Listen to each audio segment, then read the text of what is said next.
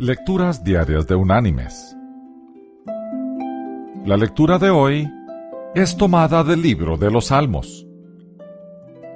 Allí en el Salmo 118 vamos a leer los versículos 23 y 24, que dicen,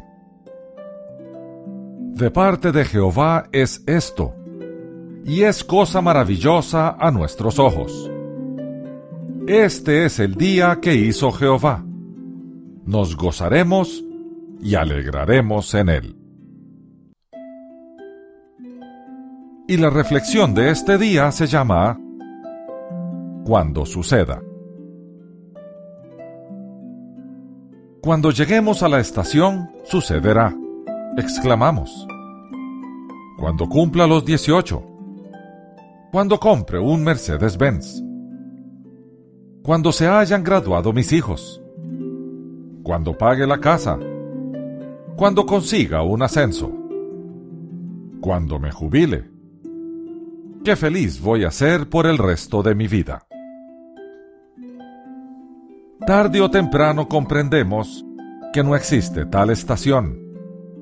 No hay un sitio al que llegar de una vez y para siempre. El verdadero gozo de la vida está en el viaje. La estación es solo un sueño. Se aleja de nosotros sin cesar. Disfrutemos el momento.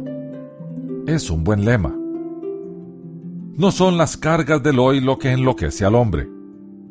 Son los arrepentimientos por el ayer y el miedo al mañana.